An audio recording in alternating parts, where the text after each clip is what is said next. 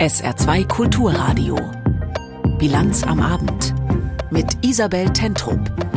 Bundeskanzler Scholz ist zum Solidaritätsbesuch in Israel eingetroffen. Er hat dort schon Gespräche mit dem israelischen Regierungschef Netanyahu geführt. Wir berichten später in der Sendung darüber. Polen nach der Parlamentswahl. Das Ergebnis ist amtlich eine Alleinregierung der PiS demnach nicht möglich. Wie geht's jetzt weiter? Auch dazu Informationen hier. Und das SAG-Klinikum in Merzig will Geburtshilfe und stationäre Psychiatrie schließen. Das und mehr hören Sie in der Bilanz am Abend. Herzlich willkommen dazu. Bundeskanzler Scholz ist in Israel. Zehn Tage nach dem Angriff der radikal-islamischen Hamas ist er der erste Regierungschef, der das Land besucht. Der Kanzler will den Menschen in Israel damit seine Solidarität zeigen. Kurz vor seiner Abreise nach Israel hatte Scholz heute Morgen den jordanischen König Abdullah getroffen. Sie sprachen sich für humanitäre Hilfe in Gaza aus. In unserem Entsetzen über die menschenverachtende Gewalt der Hamas-Gewalttäter ist es wichtig zu differenzieren. Die Palästinenserinnen und Palästinenser sind nicht Hamas. Und die Hamas hat kein Recht, für sie zu sprechen. Die palästinensische Bevölkerung Gaza, auch sie ist Opfer der Hamas. Bundeskanzler Scholz vor seiner Reise nach Israel. Was er dort in Israel sagt, auch darum geht es in etwa 25 Minuten hier in der Bilanz am Abend. Dann ist uns unser Israel-Korrespondent live zugeschaltet. Zunächst aber schauen wir nach Brüssel. Dort hat gestern Abend ein Attentäter zwei Menschen aus Schweden erschossen. Zwei Fußballfans in der belgischen Hauptstadt spielten gestern die Nationalmannschaften Belgiens und Schwedens um eine EM-Qualifikation. Wegen des Attentats wurde die Partie nach der ersten Halbzeit abgebrochen. Der mutmaßliche Täter, ein 45-jähriger Tunesier, wurde nach langer Flucht von der Polizei erschossen. Aus Belgien berichtet Andreas Palik. Die ganze Nacht war der mutmaßliche Täter auf der Flucht. Die Polizei konnte ihn weder auf der Straße noch zu Hause finden. Heute Morgen kam dann aber ein Tipp. Zeugen haben den Mann beim Frühstück in einem Café in Skarbeck entdeckt, wenige Kilometer vom Brüsseler Stadtzentrum entfernt. Als die Polizei an dem Café ankam, gab es laut Bundesanwaltschaft einen Schusswechsel zwischen Polizei und dem mutmaßlichen Täter. Er wurde dabei schwer verletzt und verstarb später im Krankenhaus. Das Ende einer fast 14-stündigen Verfolgungsjagd, nachdem er gestern Abend einen Taxifahrer schwer verletzt und zwei schwedische Fußballfans erschossen hat. Der mutmaßliche Täter, ein Mann in einer auffälligen orangefarbenen Warnjacke, wurde schnell identifiziert. 45 Jahre alt, aus Tunesien und der Polizei bereits wegen anderer Straftaten bekannt.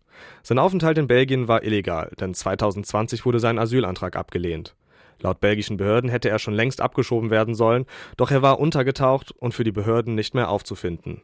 Auf die Frage, wie das passieren konnte, hat der belgische Premierminister Alexander de Croo bisher noch keine Antworten. Das sind Das sind berechtigte Fragen. Darauf muss es eine Antwort geben und diese Antworten müssen von unseren Behörden kommen. Wir haben in den letzten Jahren in ganz Europa gesehen, dass man leider nie immun ist gegen diese Einzeltäteraktion. Die Todesopfer, zwei ältere Männer, Fußballfans und sie hatten die schwedische Staatsbürgerschaft.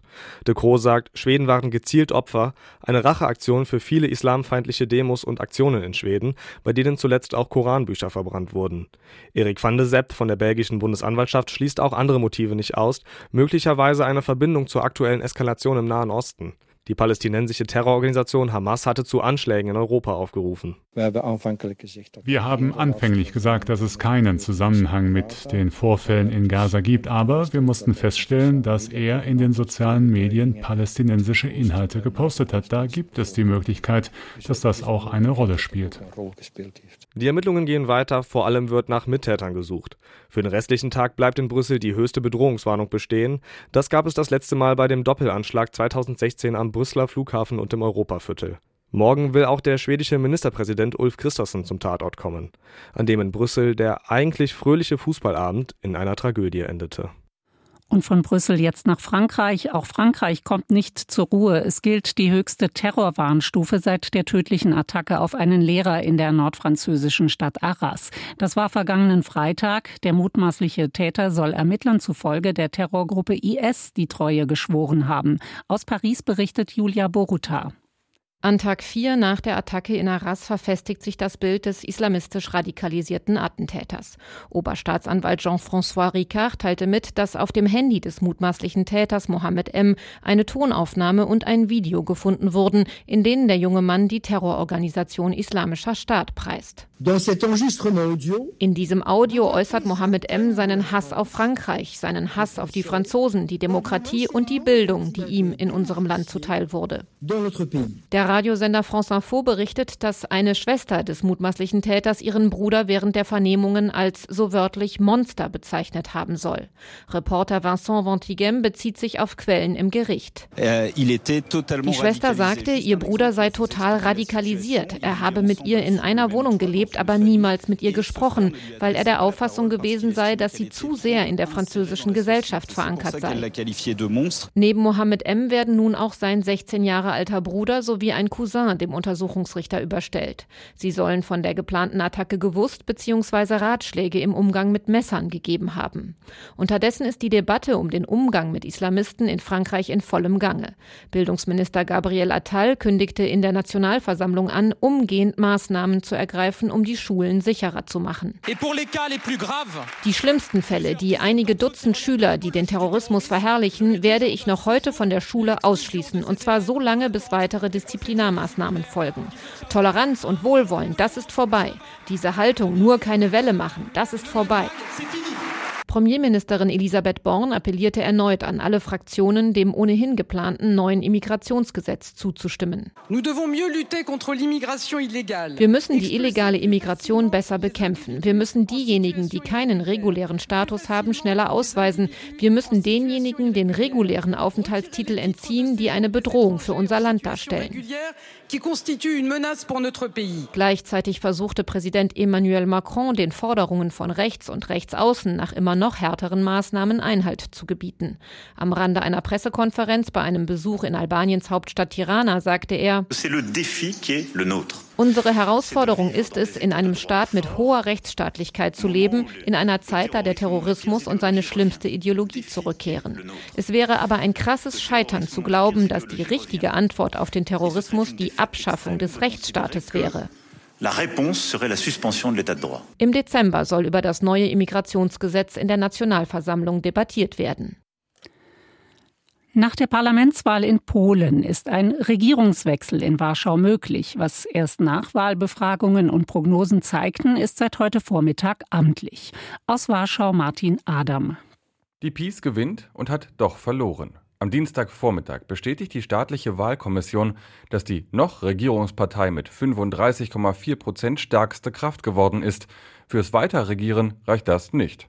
Auch in der zweiten Parlamentskammer hat die Opposition die Mehrheit und das Referendum der PiS, vier Suggestivfragen zu Migration und Sicherheit, ist an der Mindestteilnehmerzahl gescheitert. Die PiS hat verloren. Und um die Parteispitze ist es ruhig geworden. Die wenigen, die sprechen, gehören zur zweiten Reihe, wie der stellvertretende Kulturminister Jarosław Selin. Wir haben die Wahlen gewonnen. Das ist ein einzigartiger Erfolg in der Geschichte Polens, weil es die dritte Wahl in Folge ist. Wir sind bereit, mit jedem zu sprechen, der unsere Vision teilt. Nur, das scheint niemand zu tun. Die rechtsextreme Konfederatia hat einer Koalition eine Absage erteilt, würde mit 7,2 Prozent aber auch keine Mehrheit beschaffen können.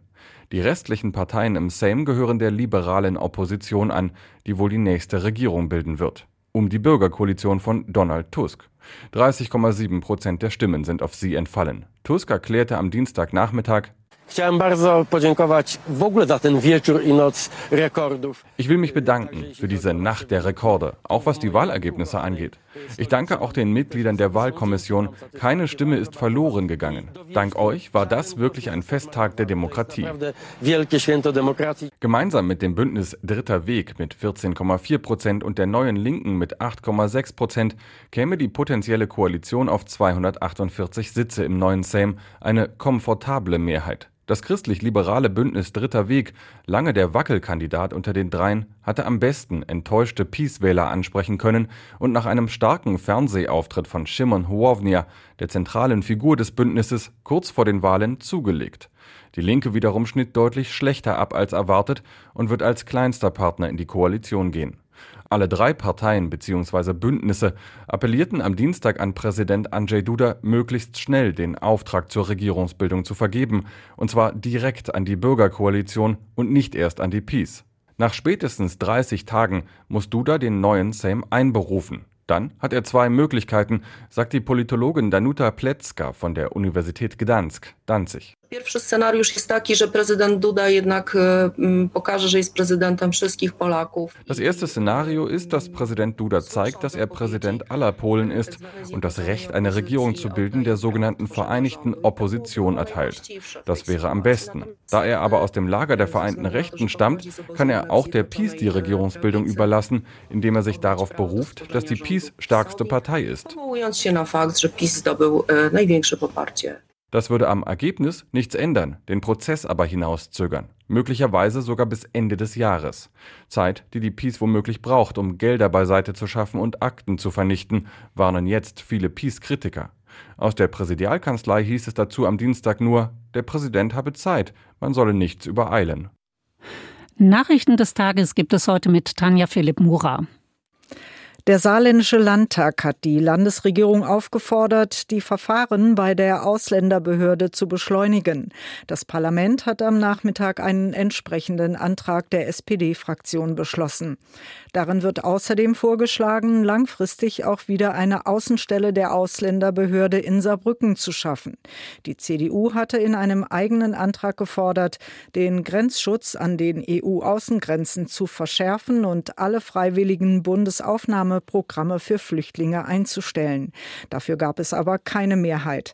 Abgelehnt wurde auch der Antrag der AfD, die Grenzen für Flüchtlinge weitgehend zu schließen. Die Regeln für den Betrieb von Spielhallen im Saarland werden verschärft.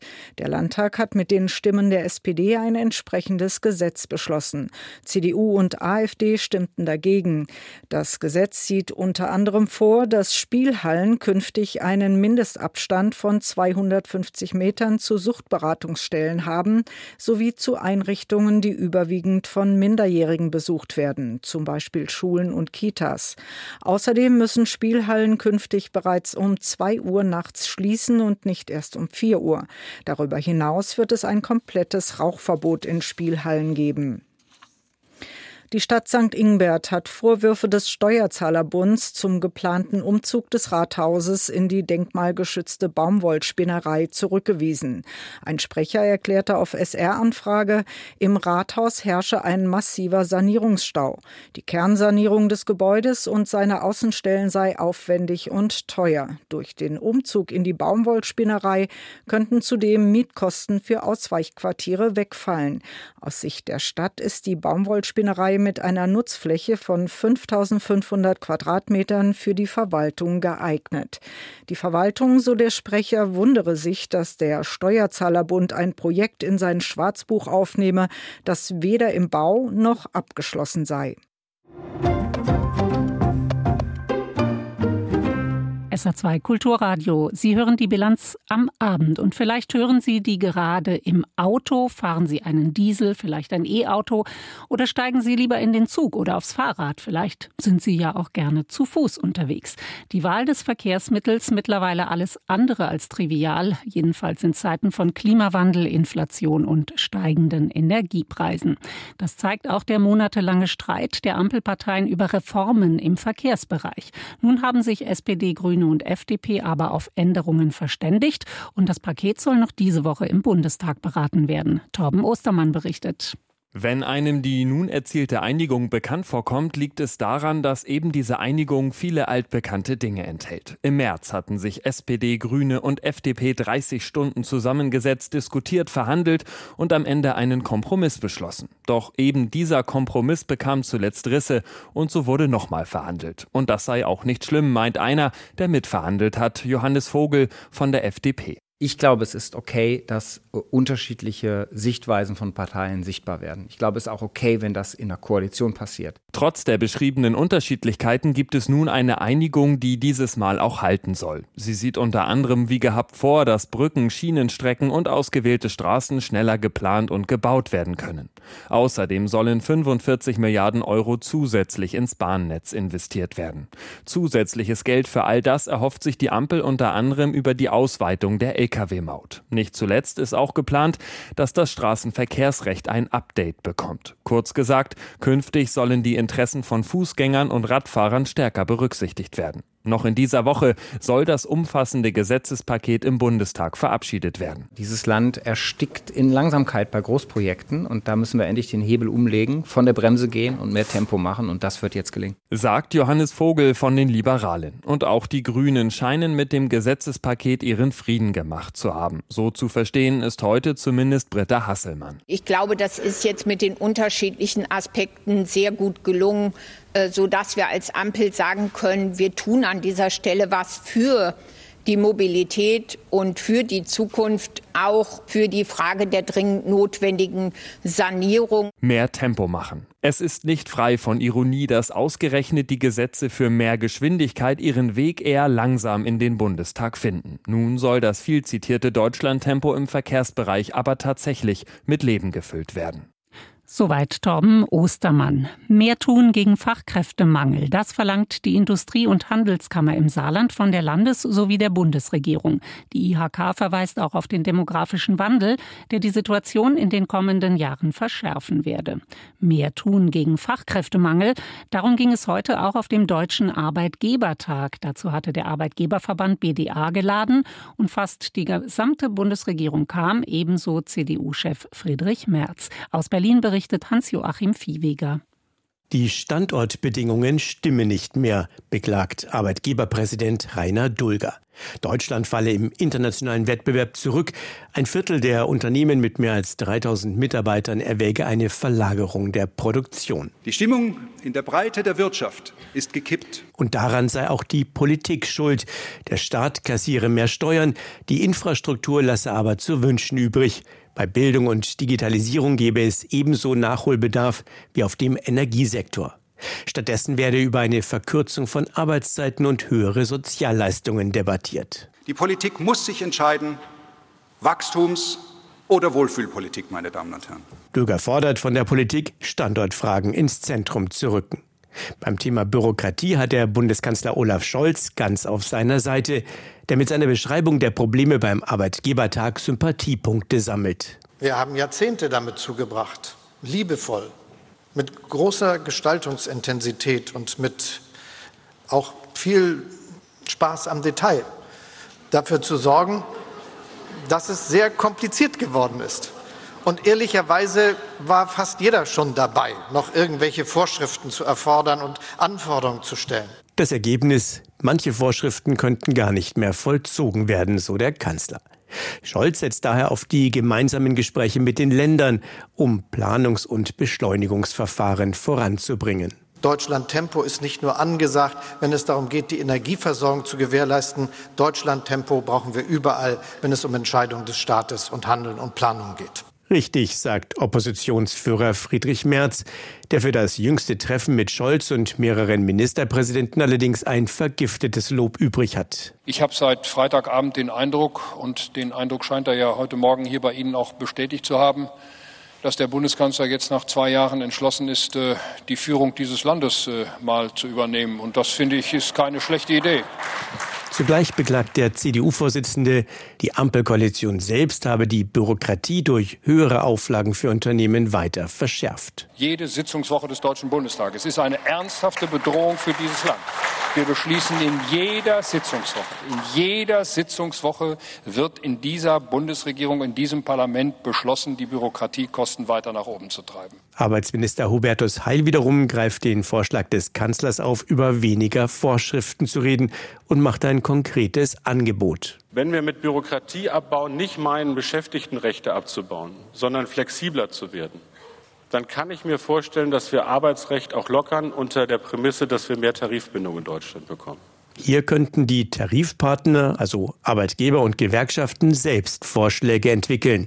Dass es Handlungsbedarf in Sachen Bürokratieabbau gibt, das ist denn auch der gemeinsame Nenner, auf den sich Wirtschaftsvertreter bei aller Kritik an diesem Arbeitgebertag mit der Bundesregierung verständigen können und damit ins Saarland. Ende Juli hat das SHG-Klinikum Merzig Insolvenz angemeldet. Heute hat es seinen Mitarbeitern ein Zukunftskonzept vorgelegt und das sieht vor, die Geburtshilfe und die stationäre Psychiatrie zu schließen.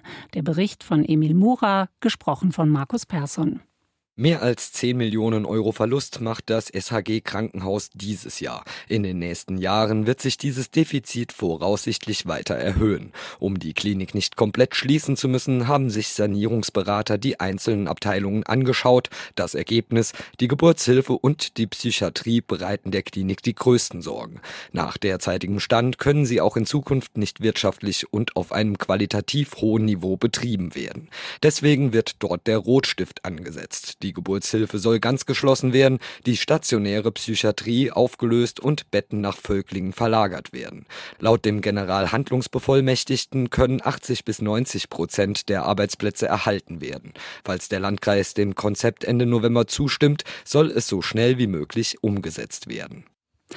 Der saarländische Landtag hat das sogenannte SR-Gesetz mit den Stimmen der SPD verabschiedet. Unter anderem sieht es vor, eine neue Zusammensetzung des Rundfunkrats und dessen Verkleinerung von 38 auf 26 stimmberechtigte Mitglieder. Außerdem sollen bestimmte Entscheidungen künftig von einem dreiköpfigen Direktorium getroffen werden, in dem bei Uneinigkeit letztendlich der Intendant entscheidet. Das Landesmediengesetz sorgte im Landtag auch heute wieder für Diskussionen. Die Opposition aus CDU und AfD stimmte gegen das Gesetz. Hören Sie zum sogenannten SR-Gesetz die Meinung von Michael Thieser, Leiter der SR-Politikredaktion. Mein Land, mein Sender. Dieser Satz gehört längst zum Selbstverständnis der Saarländer. Über 12.000 Menschen haben vor vier Wochen das Funkhaus auf dem Hallberg besucht, am Tag der offenen Tür, um sich über die Arbeitsweise von Journalistinnen und Journalisten und ihr Programm zu informieren. Es war ein überwältigender Vertrauensbeweis und eine große Anerkennung für die tägliche Arbeit. Dennoch hält es die SPD-geführte Landesregierung für notwendig, die Weichen für die Zukunft neu zu stellen. Die Affäre um das Finanzgebaren beim Rundfunk Berlin-Brandenburg führt auch im Saarland zu Konsequenzen. Die Debatte dazu hat in den letzten Wochen viel Staub aufgewirbelt und lässt viele der Beteiligten auch nach der heutigen Verabschiedung des neuen Mediengesetzes durch den Landtag immer noch etwas ratlos zurück. Warum und weshalb? Was verspricht sich die SPD von dem neuen SR-Gesetz? Fakt ist, der Sender hat sich in den letzten Jahrzehnten nichts zu Schulden kommen lassen, sondern mit enormen Anstrengungen einen rigorosen Sparkurs umgesetzt und ein Viertel der Belegschaft abgebaut. Möglich war dies nur durch ein konsequentes Miteinander von Geschäftsführung und Belegschaft. Der Saar-SPD reicht dies jedoch nicht aus. Daher drängt sich der Verdacht auf, dass hier auch sachfremde parteipolitische Motive eine Rolle spielen mit Blick auf kommende Personalentscheidungen. In einem allerersten Gesetzentwurf sollte in Zukunft ein Direktorium alle wichtigen Entscheidungen treffen, ohne dass klar war, wer das letzte Wort hat. Immerhin, dieser Passus ist nun wieder vom Tisch. Es bleibt bei der Richtlinienkompetenz des Intendanten nach einer umfangreichen Anhörung und viel Streit zwischen Regierung und Opposition sowie den sogenannten gesellschaftlich wichtigen Gruppen. CDU und AfD stimmten heute mit Nein. Der über viele Jahre praktizierte Konsens in der Medienpolitik gehört damit erst einmal der Vergangenheit an. Eine Stärkung des SR bedeutet dies sicherlich nicht.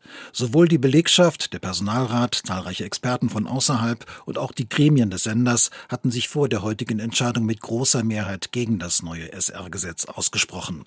Es sieht darüber hinaus vor, dass der Rundfunkrat deutlich kleiner wird. Zahlreiche Gruppen müssen sich künftig einen Sitz teilen. Erhöht dies die Legitimation und die Schlagkraft des öffentlich-rechtlichen Rundfunks im Saarland nach innen und außen? Auch in diesem Fall lautet die Antwort wohl eher nicht. In Erinnerung bleiben wird ansonsten die Aussage des SPD-Fraktionsvorsitzenden Ulrich Kommerson in der ersten Lesung des neuen SR-Gesetzes, in der er betonte, man habe den Wählerauftrag, das Land rot, sprich sozialdemokratisch, einzufärben. Ein inakzeptabler Satz und für einen studierten Politikwissenschaftler wie Ulrich Kommerson absolut unwürdig. Es gibt einen Hinweis darauf, zu welcher Anmaßung absolute Mehrheiten führen können.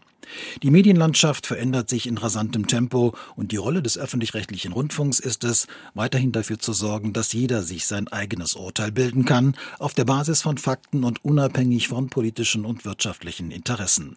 Insofern sollte die Debatte in den letzten Wochen etwas Gutes haben, dann hoffentlich, dass die Saarländer noch genauer hinschauen, wenn es um ihren Rundfunk geht. Der zurückliegende Tag der offenen Tür hat jedenfalls einmal mehr gezeigt, dass das Land und sein Sender zusammengehören und beide aufeinander angewiesen sind. Das war ein Kommentar von Michael Thieser, dem Leiter der SR Politikredaktion.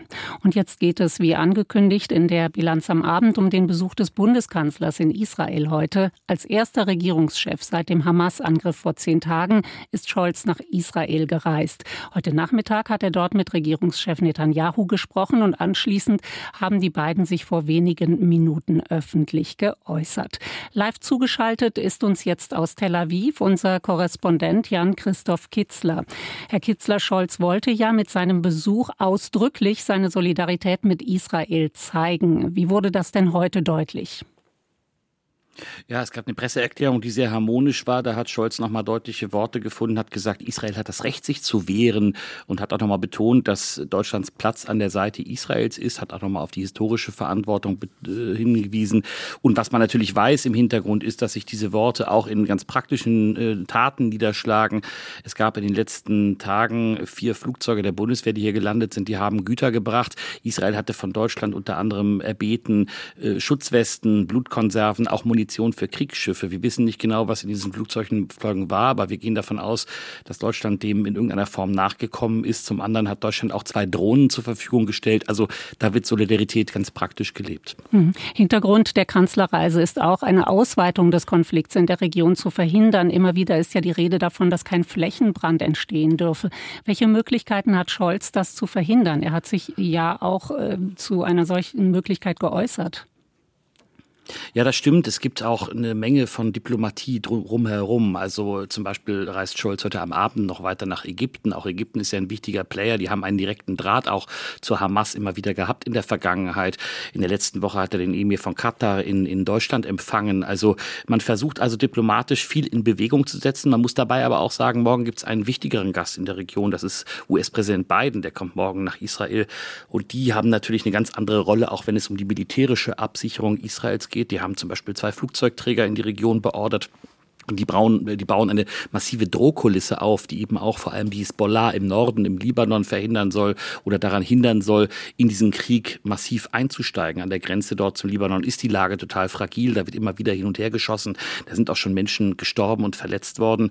Und äh, das wäre dann eben der Flächenbrand, wenn die Hezbollah richtig in diesen Krieg einsteigt. Das will man einerseits natürlich mit Appellen versuchen zu verhindern und mit Druck aus allen möglichen Ländern, zu denen man Kontakt aufnimmt.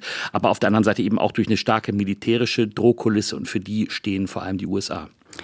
Scholz wollte sich auch für einen humanitären Zugang zum Gazastreifen einsetzen. So hat er sich heute vor dem Besuch geäußert. Was hat er denn in Israel dazu gesagt und wie ist die Lage im Gazastreifen heute? Ja, er hat zum Beispiel gesagt, dass die humanitäre Lage im Gazastreifen auch Deutschland am Herzen liegt. Das ist etwas, was man sagen kann, wenn man weiß, was da passiert gerade. Die Lage ist total prekär. Viele Menschen haben äh, keine, nicht genügend Nahrung, nicht genügend Wasser, nicht genügend Strom. Die medizinische Versorgung ist total zusammengebrochen. Und wenn man dann noch weiß, dass auf der anderen Seite der Grenze zum, vom Gazastreifen nach Ägypten ganz viele Hilfsgüter Güter inzwischen eingetroffen sind, die einfach nur über die Grenze müssen, dann ist klar, dass auch da großer Druck aufgebaut wird. Es gibt da zwei Probleme. Ägypten hat die Sorge, dass in Massen Palästinenser versuchen, über die Grenze zu kommen und in Ägypten sich zu schützen. Israel hat die Sorge, dass diese Hilfsgüter in die Hände der Hamas geraten. Und dann will man natürlich noch so ein bisschen diese Hilfsgüter auch als Verhandlungsmasse nehmen, wenn es darum geht, Geiseln zu befreien, möglicherweise, wenn man das erreichen will. Auch das wird jetzt immer wieder zwischen den Zeilen angedeutet. Auch da glühen die Drähte und alle, die einen direkten Draht zur Hamas haben, die versuchen da etwas zu erreichen, damit erstens die Hilfsgüter reinkommen in den Gazastreifen, die brauchen die Menschen und damit es möglichst gelingt, auch viele Geiseln zu befreien. Also Deutschland steht an der Seite Israels, hat Scholz heute gesagt, deutlich. Und er hat auch ein hartes Vorgehen gegen Antisemitismus in Deutschland angekündigt. Wie wird denn in Israel sein Besuch wahrgenommen? Ja, das war schon wichtig auf jeden Fall, dass, dass Deutschland da ist. Das wird hier sehr äh, wichtig äh, kommentiert auch. Auf der anderen Seite ist der Besuch von, von US-Präsident Biden morgen die wichtigere Veranstaltung. Darüber geht es viel in den Medien. Interessanterweise hat Netanyahu einen Vergleich gewählt, der in deutschen Ohren möglicherweise äh, nicht gut klingt. Da hat er nämlich gesagt, die Hamas, das seien die neuen Nazis. Das immer wieder wird verglichen. Äh, da wird hier auch von Leuten, die das schreckliche Leid sehen und die schrecklichen Verbrechen, die an Israelis verübt wurden, das wird verglichen mit Verbrechen, die im Holocaust verübt wurden. Das ist für Deutschland natürlich eine Relativierung des Holocaust, aber diese Bilder kommen vielen Menschen hier in den Kopf und damit wurde auch Netanyahu äh, deutlich gegenüber äh, Bundeskanzler Scholz. Soweit Jan-Christoph Kitzler, ARD-Korrespondent für Israel und Gaza. Er war uns live zugeschaltet aus Tel Aviv. Und über die aktuelle Lage im Nahen Osten beraten heute Abend auch die Staats- und Regierungschefs der EU. Die schalten sich per Videokonferenz zusammen. Auch Bundeskanzler Scholz wird dabei sein. Damit zum Wetter im Saarland. Heute Nacht erst gering bewölkt oder sternenklar. In der zweiten Nachthälfte gibt es Schleierwolken. Es bleibt trocken, 8 bis 2 Grad. Morgen am Mittwoch erst trocken, aber dann schon Wolken. Ein bisschen Sonne ist auch noch drin. Ab Mittag gibt es von Lothringen leichter Regen, zum Abend hin dann etwas mehr Regen. 11 bis 16 Grad morgen. Und das war die Bilanz am Abend mit Isabel Tentrup heute. Ich danke Ihnen für Ihre Aufmerksamkeit.